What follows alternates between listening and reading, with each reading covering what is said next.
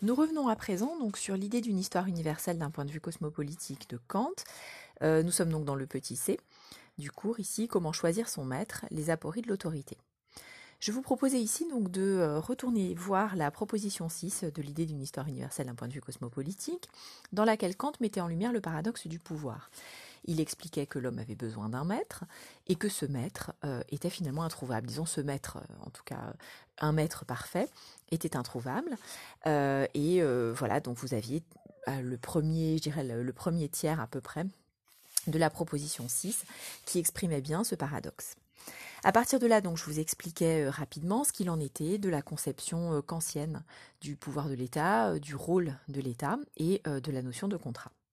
Je vous posais ensuite deux questions. La première question était la suivante. Dans le choix du maître, c'est-à-dire plus généralement de la bonne constitution, quelles considérations permettraient d'opérer un choix optimal malgré les difficultés énoncées? Et ici, je vous renvoyais donc essentiellement à la fin de la proposition 6. Alors, Kant euh, souligne, je dirais, trois clés pour produire une bonne constitution ou pour trouver un bon maître. la première clé, ce serait d'obtenir des concepts exacts, c'est-à-dire d'être capable de s'appuyer sur une théorie du droit, euh, sur un travail donc euh, proprement théorique, hein, permettant d'élaborer une certaine conception du droit, de la loi, des obligations, des devoirs, euh, qui sont à même donc de produire euh, une, forme de justice politique et sociale. la deuxième clé, le deuxième critère, ce serait une expérience, une grande expérience, c'est-à-dire une pratique. Et là, on peut imaginer que le bon maître, ce pourrait être celui qui a acquis un certain nombre de savoir-faire, euh, au cours d'une vie, d'une existence euh, passée dans les affaires politiques, justement. Donc on voit bien ici la complémentarité entre l'aspect théorique, hein, qui renvoie aux concepts exacts, et puis l'aspect pratique, euh, qui renvoie au savoir-faire, à une certaine expérience, c'est-à-dire une certaine virtuosité, une expertise qui va être technique, en fait, hein, véritablement. Et puis, le troisième point qui est absolument essentiel selon, euh, Kant, c'est euh, l'existence d'une bonne volonté. Et ce point est crucial puisqu'il nous dit bien, et par-dessus tout, une bonne volonté préparée à accepter cette constitution. Alors qu'est-ce que ça veut dire ici, cette bonne volonté? Euh, Il est clair que si on prend l'expression dans son sens ordinaire, hein, avoir de la bonne volonté, c'est essayer de faire les choses bien, si je puis dire. C'est-à-dire, c'est à la fois faire preuve d'une forme de sérieux, de rigueur, de persévérance, hein, qui, va tâcher du coup d'obtenir l'action la plus efficace, la meilleure possible. Dans le sens qu'ancien, la bonne volonté, ça renvoie à un concept particulier de son éthique. Je ne, développe pas cela euh, euh, de manière euh, très longue ici, puisque nous aurons l'occasion de revenir sur cette notion dans le cours de philosophie morale. Je vous indique simplement qu'une bonne volonté, c'est d'abord et avant tout une bonne intention. En effet, selon Kant, une bonne action, c'est une action qui a une bonne intention, c'est-à-dire qui est accomplie en fonction d'une bonne finalité. Euh, la question n'est pas de savoir si une action a de bonnes conséquences, mais de savoir si les raisons pour lesquelles on l'entreprend sont bonnes. Et si on entreprend quelque chose pour de bonnes raisons, euh, notamment pour euh, établir le règne de la raison, de la vertu, la paix perpétuelle entre les nations, hein, qui sont les objectifs politiques qui se trouvent affichés dans l'idée d'une histoire universelle d'un point de vue cosmopolitique, alors on pourra dire, hein, si l'on agit donc avec cette vision-là, cet objectif-là, alors on pourra dire que l'on a bien agi. Du coup, avoir une bonne volonté, c'est agir conformément au devoir moral, qui consiste à faire toujours prévaloir euh, la logique du devoir, de l'obligation, de l'éthique, c'est-à-dire la recherche d'une certaine forme de perfection morale de l'action, euh, produire une action qui sera bonne et suffisamment bonne pour pouvoir être prise comme modèle. On comprend donc que le chef idéal est celui qui sera versé dans la théorie, dans la théorie juridique en particulier, celui qui sera homme d'expérience, et également donc celui qui saura orienter son action en fonction de finalités bonnes, c'est-à-dire œuvrer pour la justice et pour le bien commun. Donc ceci vaut évidemment pour le chef idéal et pour une constitution ou un régime politique idéal, eh bien l'idée évidemment c'est qu'il faudrait une alliance à la fois de savoir théorique, donc probablement des experts, pourquoi pas, des, conseillers euh, du prince qui seraient à même euh, d'élaborer une pensée théorique. Euh, il faudrait également des, des hommes et des femmes d'expérience pour mettre en œuvre un certain nombre de politiques et il faudrait surtout avoir comme visée comme finalité exclusive la réalisation de la justice, c'est-à-dire du bien commun et euh, de la paix entre les nations. Tout ceci donc sous la bannière des Lumières, c'est-à-dire dans un idéal de réalisation et d'accomplissement de la raison. Ceci donc pour la première euh, question qui vous était posée. Je vous demandais ensuite quelles remarques vous pouviez faire sur euh, les critères numéro 3 et 5 d'une organisation politique juste selon Kant. Alors je précise tout de suite que la numérotation, euh, c'est la mienne, hein, c'est-à-dire que voilà, Kant ne numérote pas de cette façon-là, on retrouve simplement ces critères énoncés par lui, et je les ai classés de cette façon-là. Alors, celui que j'appelle le troisième critère, c'est cette idée que l'obéissance à l'État est pour le citoyen un impératif absolu ce qui implique donc qu'il n'y ait aucun droit de résistance qui, puisse, qui pourrait être pardon, reconnu par la Constitution. Alors ce critère, il faut le comprendre euh, dans le cadre d'un certain débat euh, philosophique sur justement la notion du droit de résistance, c'est-à-dire de la possibilité pour le citoyen de désobéir, de résister, de s'opposer à l'État. Alors il faut noter que euh, bon, au Moyen Âge, hein, il y avait déjà euh, quelques penseurs qui avaient éventuellement émis l'hypothèse d'un droit de résistance contre une certaine forme d'arbitraire ou d'absolutisme de l'État. Mais c'est chez Hobbes qu'on va trouver la première mention explicite de ce droit-là, c'est-à-dire de cette capacité que l'individu aurait de faire appel à son droit naturel de conserver sa vie pour résister contre l'État. Alors, je vous ai expliqué euh, un petit peu avant que euh, Hobbes envisage pour l'individu un droit naturel primitif qui est celui donc de conserver sa vie. Cela signifie que l'État doit œuvrer tout en ayant toujours en tête de conserver ce droit primitif. Il n'est jamais légitime que celui-ci soit effacé. C'était l'idée même du droit naturel, euh, comme je l'avais exposé un petit peu plus haut. Donc ça, quel, effet cela a-t-il? Eh bien, l'effet suivant. L'individu donc est légitimé à chercher à conserver sa vie par tous les moyens possibles.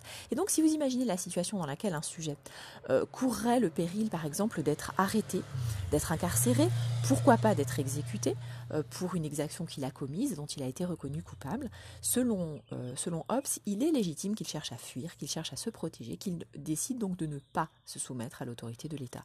Ceci pourquoi? Simplement parce qu'il réactive au fond son, son droit naturel à conserver sa vie. Ainsi Hobbes imagine que bien que l'individu, bien que le sujet soit, je dirais, normalement, ordinairement tout à fait soumis à l'autorité de l'État, euh, de la façon dont on l'a décrit euh, plutôt en parlant donc de ce, de ce contrat de soumission absolue, il lui reste une toute petite frange, une toute petite marge de manœuvre qui, lui, qui, qui au fond, euh, consiste en, son, en une sorte de rémanence, de reste, au fond, de ce qu'était son état naturel. Et c'est ce fameux droit de résistance. Alors à partir de cette conceptualisation-là, les auteurs qui vont suivre Hobbes vont parfois aller un peu plus loin et reprendre du coup le débat en en changeant un petit peu les termes et en se demandant si le droit de résistance ne pourrait pas aller au-delà simplement de, la protection de sa propre personne.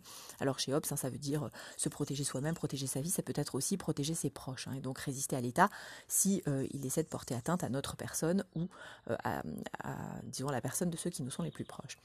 Mais Bref, on va trouver par exemple chez Locke hein, une réflexion sur cette notion de droit de résistance et il va trouver, lui, à, le légitimer. De la façon suivante.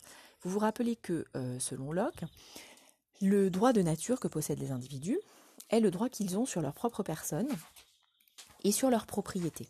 D'accord? Donc, à partir de là, la finalité de l'État euh, va être de d'œuvrer finalement pour garantir et pour conserver la propriété que les individus ont sur leur personne et sur euh, le produit de leur travail, le fruit de leur travail.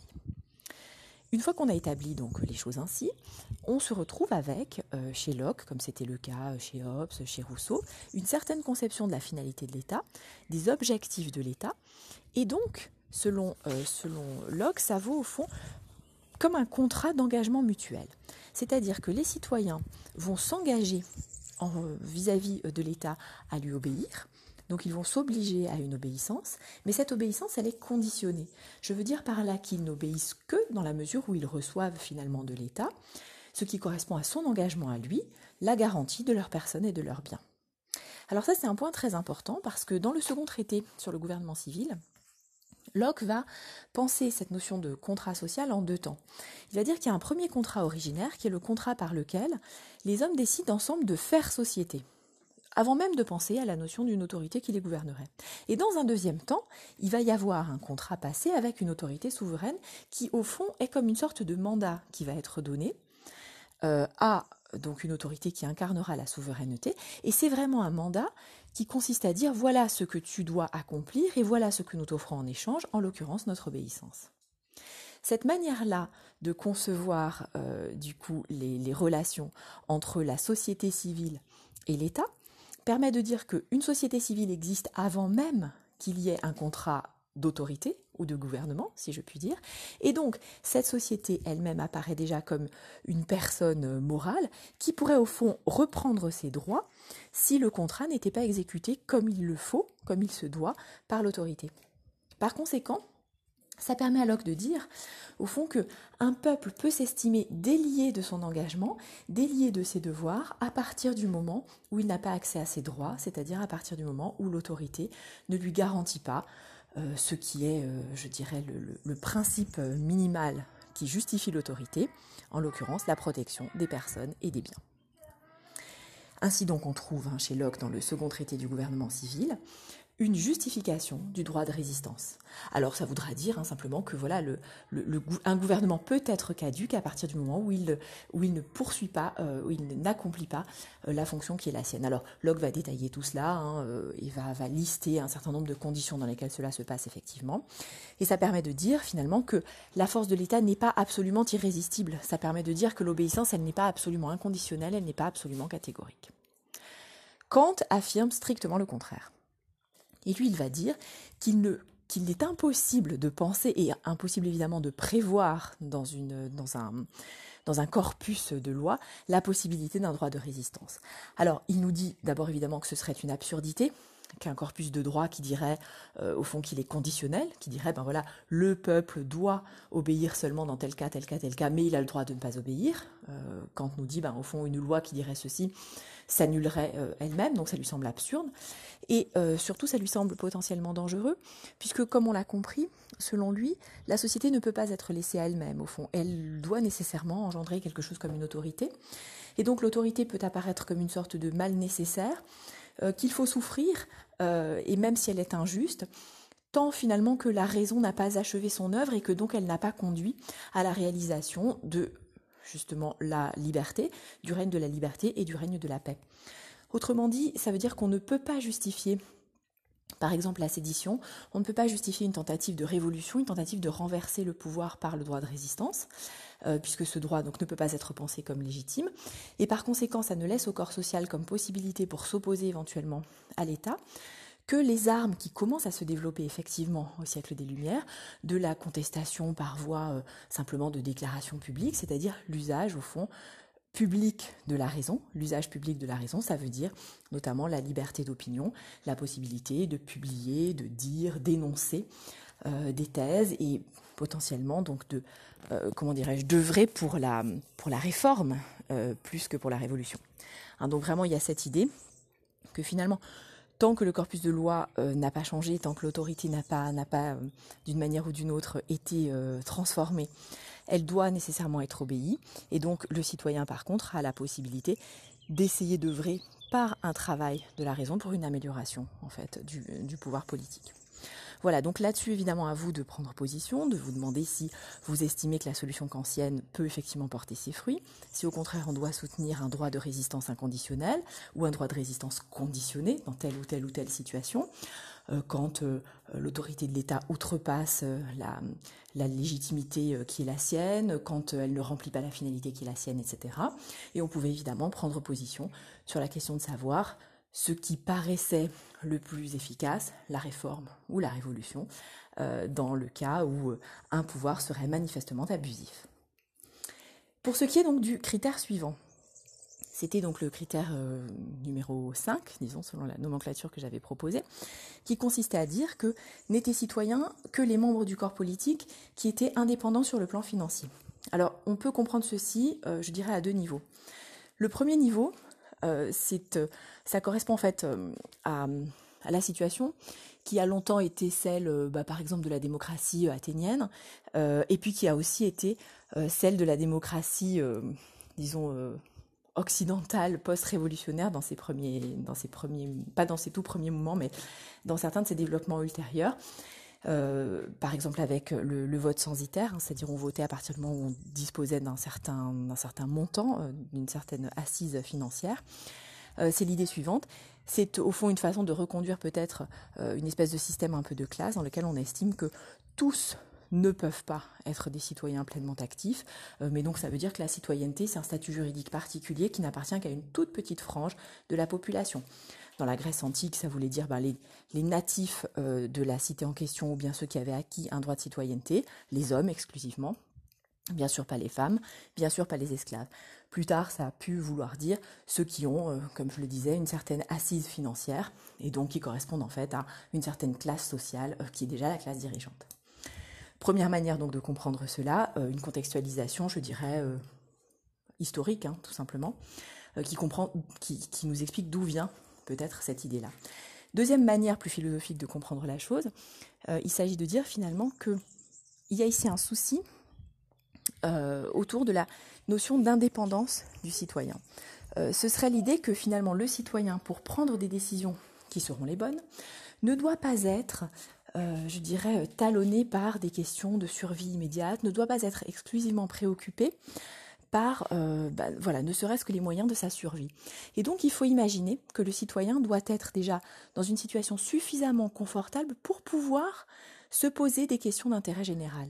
Donc, pour ne pas être exclusivement concentré sur euh, des, questions, au fond, euh, égoïstes, mais dont on comprend très bien qu'elles puissent émaner, en fonction donc de sa survie quotidienne.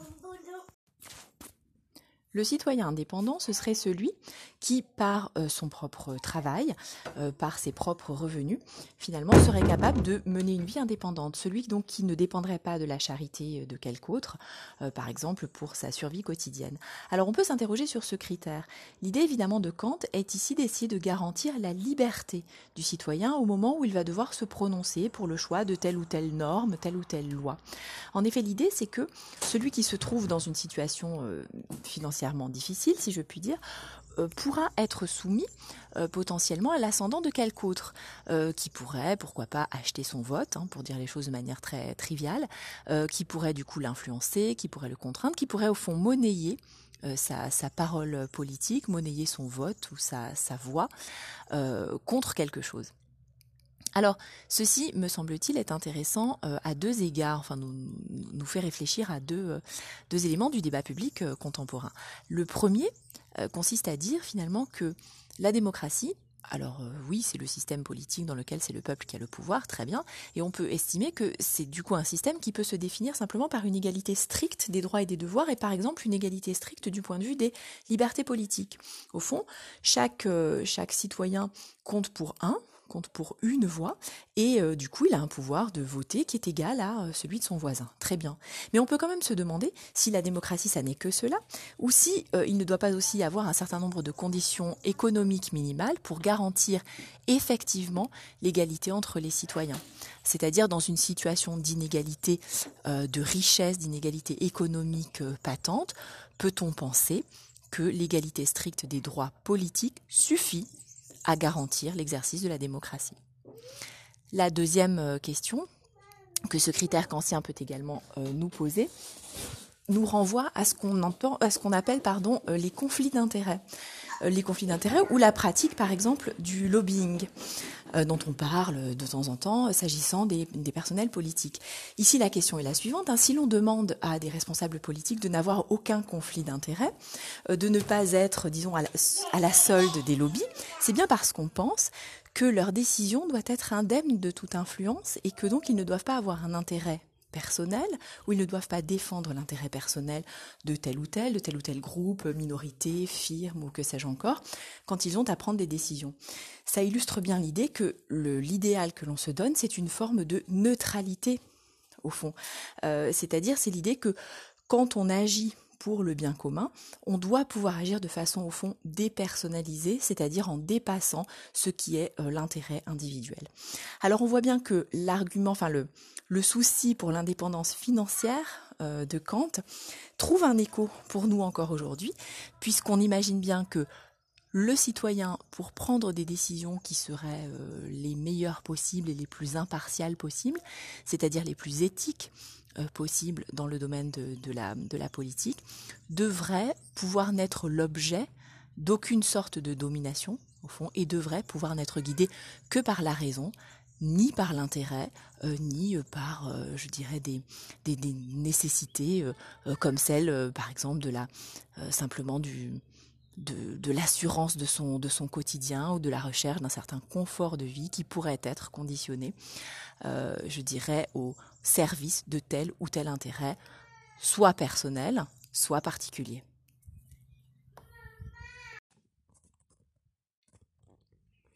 Nous en venons donc au dernier moment de notre réflexion sur l'État et plus particulièrement sur les relations entre la société et l'État, avec donc euh, deux analyses de la chefferie indienne que l'on doit l'une à Pierre Clastre et l'autre à Catherine Alès. Cette référence ici à l'ethnologie euh, permet donc à la fois une ouverture euh, en direction d'un domaine extra-philosophique, permet aussi donc la présentation de deux auteurs d'époques un petit peu différentes, hein, puisqu'avec Pierre Clastre on se situe à la fin des années 70-80 et puis avec Catherine Alès euh, dans une période beaucoup plus récente.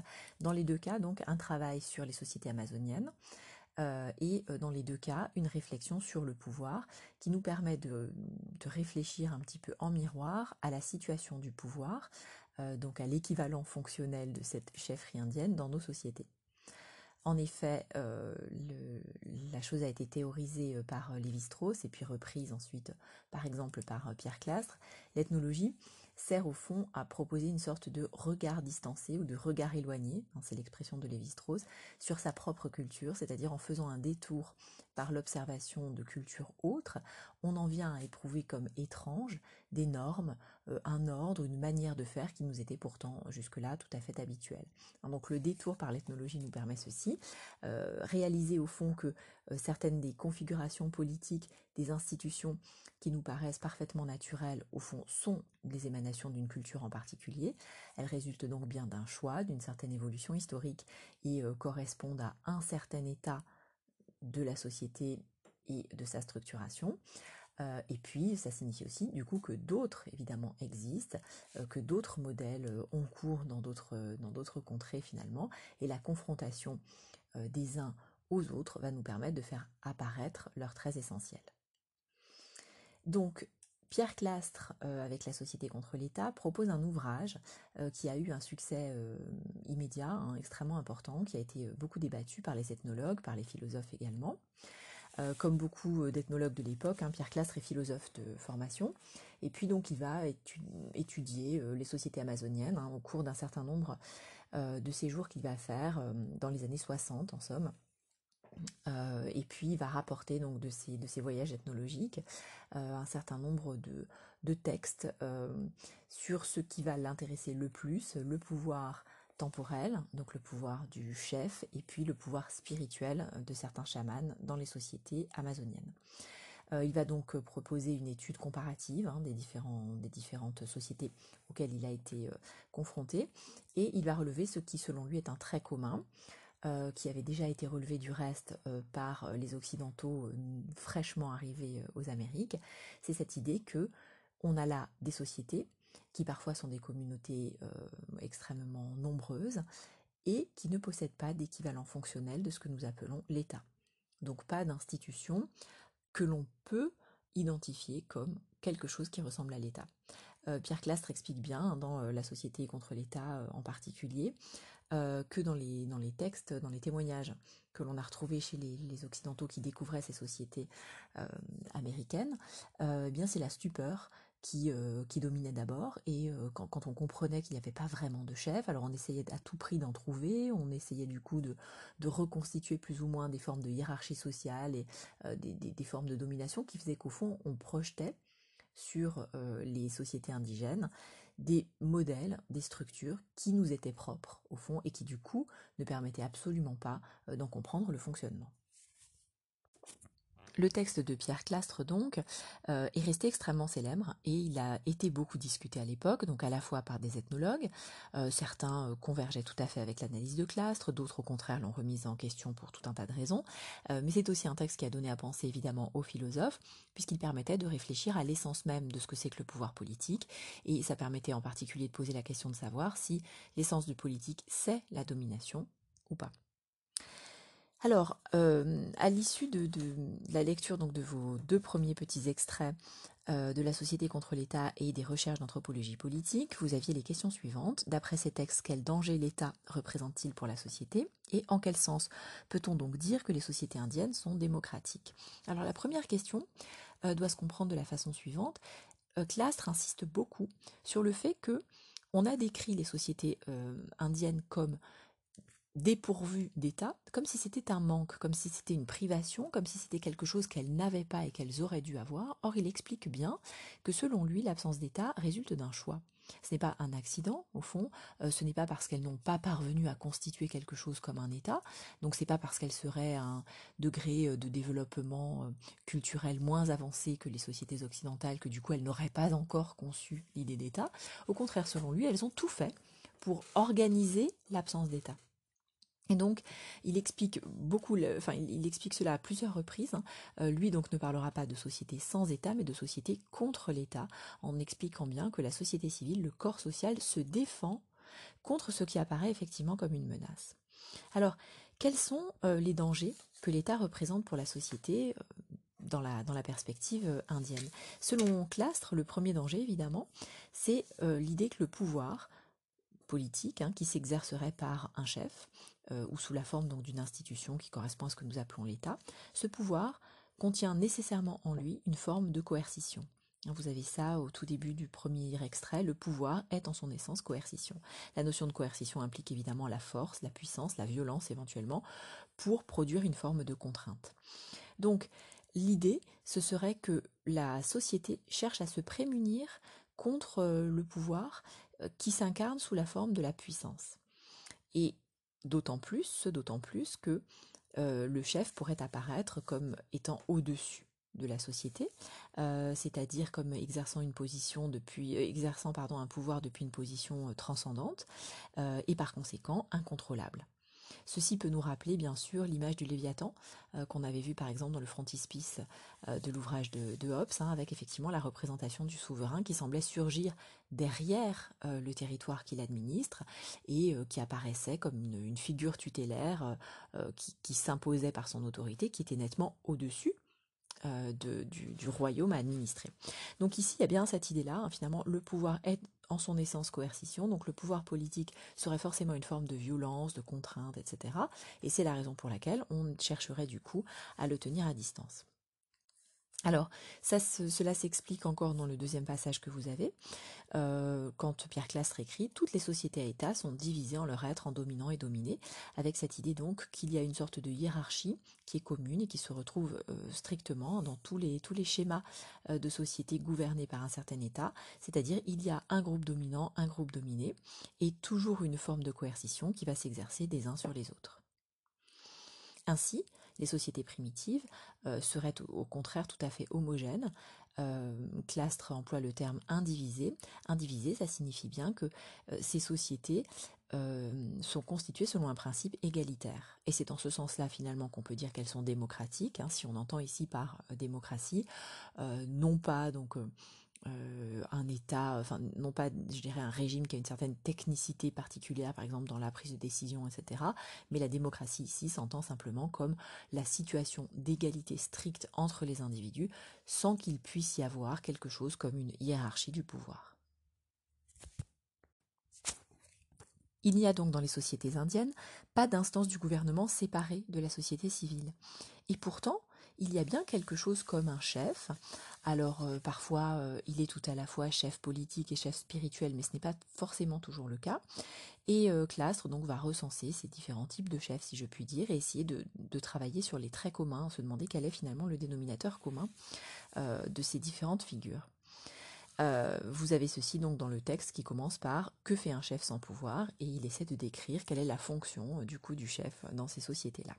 Je vous demandais quelles, quelles fins les sociétés euh, indiennes poursuivaient-elles d'après ce texte. On pourrait dire que c'est essentiellement la conservation de leur identité propre, c'est-à-dire leur propre perpétuation, et puis également la cohésion du groupe. Euh, insiste beaucoup effectivement sur la volonté de la société d'apparaître comme une totalité une. Une totalité une, c'est-à-dire ce qu'on appellera un corps social, c'est-à-dire un organisme euh, dans lequel euh, tous les individus se trouvent en, situation d'interdépendance les uns par rapport aux autres Et il y a bien l'idée que la communauté est une, elle n'est pas conçue comme divisée en classes sociales, par exemple, hein, mais au contraire, elle est conçue comme homogène, comme finalement parfaitement unifiée autour de valeurs, de principes, et puis d'un certain mode de vie qui est évidemment commun. Alors la fonction du chef, qui est effectivement une fonction non dépourvue de prestige, hein, euh, finalement est de représenter sa, communauté finalement. C'est la raison pour laquelle il va accomplir des tâches de diplomatie. Et ce faisant, il va devenir le symbole de son groupe dont il reçoit l'honneur de pouvoir le représenter. Euh, le chef reçoit effectivement un honneur, c'est un honneur qui lui est fait, une forme de confiance qu'on va effectivement euh, placer en lui. Et au fond, c'est lui qui est le débiteur par rapport à la communauté et non pas elle euh, qui serait en dette par rapport à lui. ça, c'est un point extrêmement important.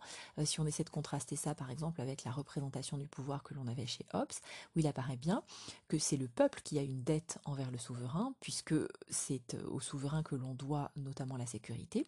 Ici, on a l'impression qu'au contraire, la relation est tout à fait inversée, puisque c'est le chef qui est en dette vis-à-vis de la communauté, qui l'autorise à parler en son nom, qui l'autorise à la représenter, et qui, euh, du coup, par elle, a une forme de pouvoir purement symbolique, au fond, c'est-à-dire de prestige, hein, une forme euh, d'autorité qui ne va pas du tout avec de la domination ou de la coercition, mais simplement avec une certaine qualité de confiance pour accomplir certaines missions mais certaines missions seulement. Et, euh, elles sont extrêmement étroites, hein, finalement. Elles ne sont pas si nombreuses que cela, puisqu'il s'agit d'être capable de parler euh, au nom du groupe quand il est nécessaire de s'exprimer à l'extérieur. Ce qui veut dire que le chef ne gouverne pas euh, la société, et qu'en temps normal, finalement, il est une voix qui n'est pas nécessairement la plus écoutée, tandis que quand, il, s'agit de parler avec d'autres, c'est-à-dire euh, d'être en, relation, d'être en représentation, alors là, il va pouvoir effectivement euh, incarner le, groupe.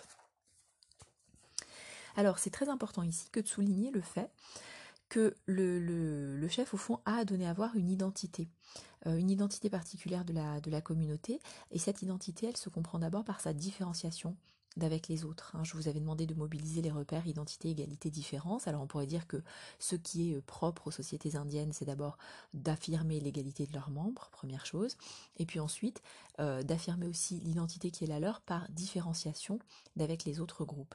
Et cela, les travaux de Clastre le montrent bien, il le met euh, parfaitement en avant quand il montre bien qu'il y a toujours un, je dirais, un enjeu de démarcation, de positionnement par rapport aux autres groupes sociaux, chaque société essayant bien de de marquer euh, sa différence en s'identifiant elle-même comme un groupe uni. Hein. donc ça c'est un point extrêmement important avec notamment la pratique de l'endogamie, donc du mariage à l'intérieur de la communauté, etc. Euh, on voit qu'il y a, je dirais, un intérêt très très fort qui est porté à la sauvegarde et à la pérennisation euh, du groupe. Dernière remarque toujours sur le rôle du chef, je disais que la parole du chef n'est pas la plus écoutée et il y a des textes de Clastre qui sont extrêmement intéressants à cet égard puisque il explique que voilà rituellement le chef doit prendre la parole, il doit la parole à certains, moments, dans certaines cérémonies évidemment, mais aussi à certaines occasions dans la journée. Sauf que cette parole est une parole à peu près vide, euh, c'est quelque chose qui se rapproche au fond d'une forme d'incantation, puisqu'il n'est pas nécessaire que tout le monde l'écoute, puisqu'on peut parler par-dessus, puisqu'on peut vaquer à ses, euh, à ses occupations pendant que le chef parle, et que donc il n'y a pas forcément une sorte de, euh, je dirais, de, respect dû à la parole dont il s'agit. Hein. Au fond, pas du tout. Euh, le chef doit parler, mais il ne doit pas forcément être écouté. ça, c'est un point euh, qui pourrait évidemment beaucoup nous surprendre euh, en des temps très très préoccupés de, communication, de paroles politiques, d'impact justement de la de la communication plus ou moins fréquente, etc., plus ou moins rare. là, on pourrait dire que le chef indien parle, il parle même beaucoup, mais il n'a pas forcément vocation à être écouté. Dans l'extrait suivant de la Société contre l'État, euh, il est question de régulation sociale du pouvoir du chef. Alors qu'est-ce que ça signifie? Euh, Ça signifie que finalement, comme il est peut-être dans la nature humaine euh, de vouloir, quand on, a une certaine puissance ou un certain pouvoir, peut-être outrepasser les limites ou les bornes dans lesquelles ce pouvoir était censé rester, alors les sociétés indiennes s'arrangent pour que le chef ne puisse pas faire le chef, c'est-à-dire pour que le chef ne puisse pas croire en son autorité et par conséquent se mettre à exercer un pouvoir violent envers la société. Alors comment organise-t-on cela? Eh bien on l'organise en mettant finalement le chef à part, c'est-à-dire on organise son impuissance au fond. Et cela se, se, lit bien d'après classe dans l'organisation des échanges et dans le fait que justement le chef est exclu du circuit des échanges qui fondent la société. Alors là, il y a deux ou trois choses peut-être à, expliquer. Euh, en effet, donc le, texte dit ceci une relation originale entre la région du pouvoir et l'essence du groupe se dévoile ici. Le pouvoir entretient un rapport privilégié aux éléments dont le mouvement réciproque fonde la structure même de la société femme, bien, parole. Alors c'est Lévi-Strauss le premier euh, qui a euh, décrit en fait l'état de, de, société, quelle que soit la société considérée, comme une situation dans laquelle on avait des règles euh, pour permettre des échanges, donc des échanges structurés. Et il dit que finalement dans toutes les sociétés euh, au départ, on échange trois types de choses, si je puis dire. Des biens, donc des biens et des services, on comprend bien. Euh, rappelez-vous par exemple du texte de Platon hein, qui nous explique que la cité se mettait à exister à partir du moment où des hommes se mettent les uns les autres en situation d'interdépendance chacun produisant un certain nombre de biens ou de services par son travail et du coup ayant besoin de les échanger contre d'autres biens et services qui sont produits par d'autres individus. Donc là on comprend très bien cet échange de biens. L'échange de paroles, euh, c'est cette idée bien sûr qu'il y a des liens symboliques et des liens de toute nature, euh, contrats euh, bien sûr, relations, qu'elles soient affectives, qu'elles soient professionnelles, qui passent justement par l'expression.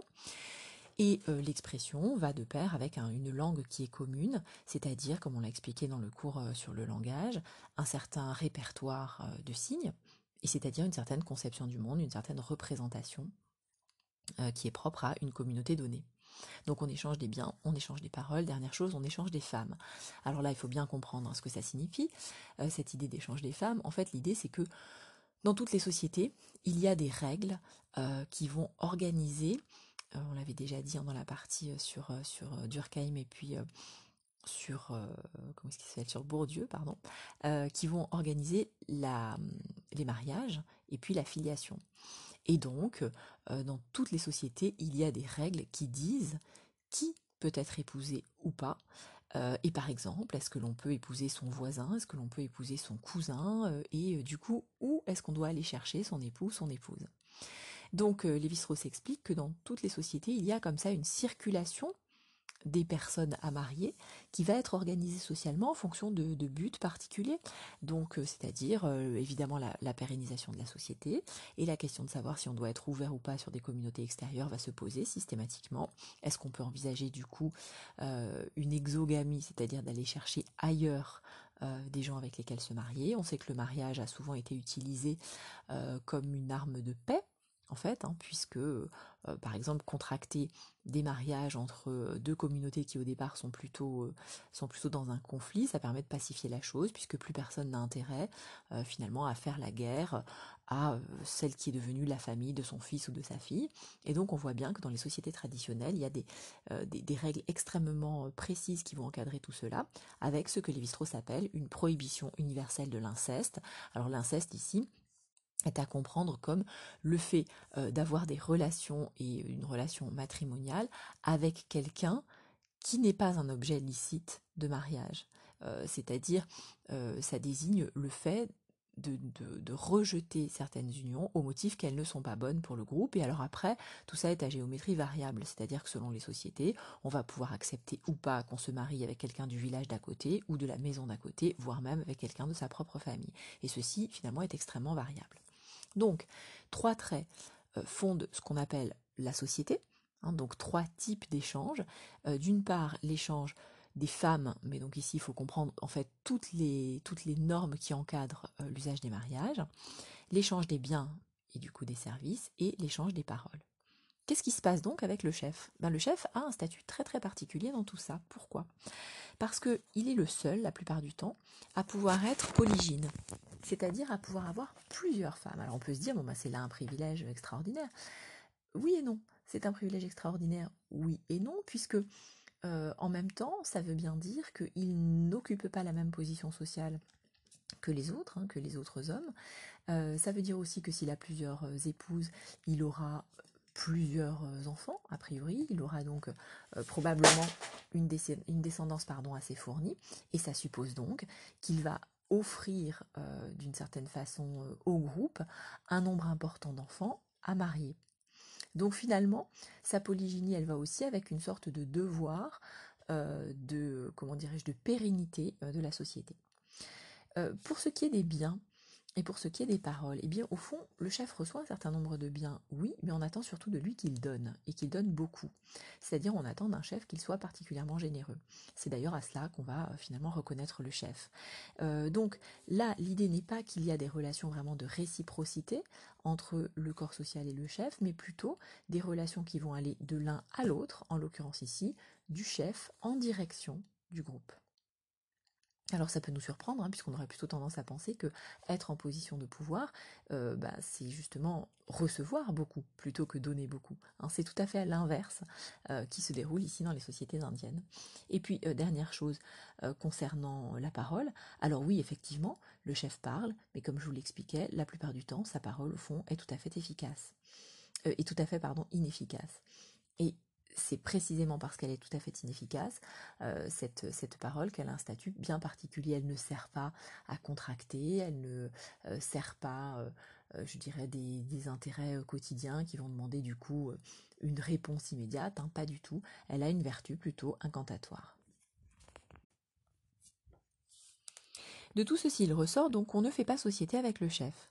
On assied donc sa situation d'extériorité en le retirant du circuit normal euh, des échanges, si je puis dire, et c'est la raison pour laquelle Clastre écrit qu'en régime indien, la culture appréhende le pouvoir comme résurgence de la nature. Qu'est-ce que ça signifie?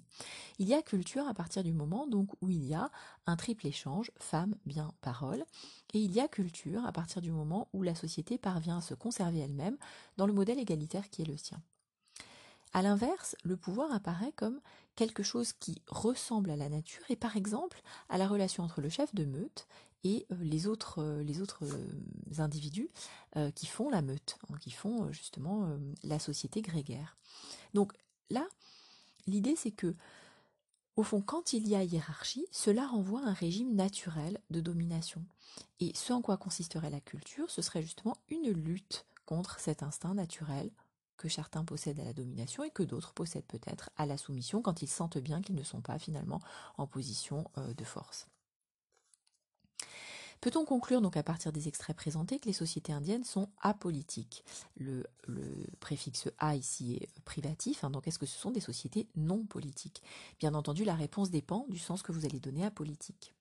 Si on estime que la politique, ça désigne essentiellement euh, je dirais, le champ des relations de pouvoir, et notamment des relations qui concernent la hiérarchie, euh, la prise de possession euh, de l'autorité et les moyens qu'on a de la conserver, alors on pourrait dire que les sociétés indiennes ne sont pas politiques, puisqu'effectivement, elles cherchent essentiellement à exclure ce type-là d'activité.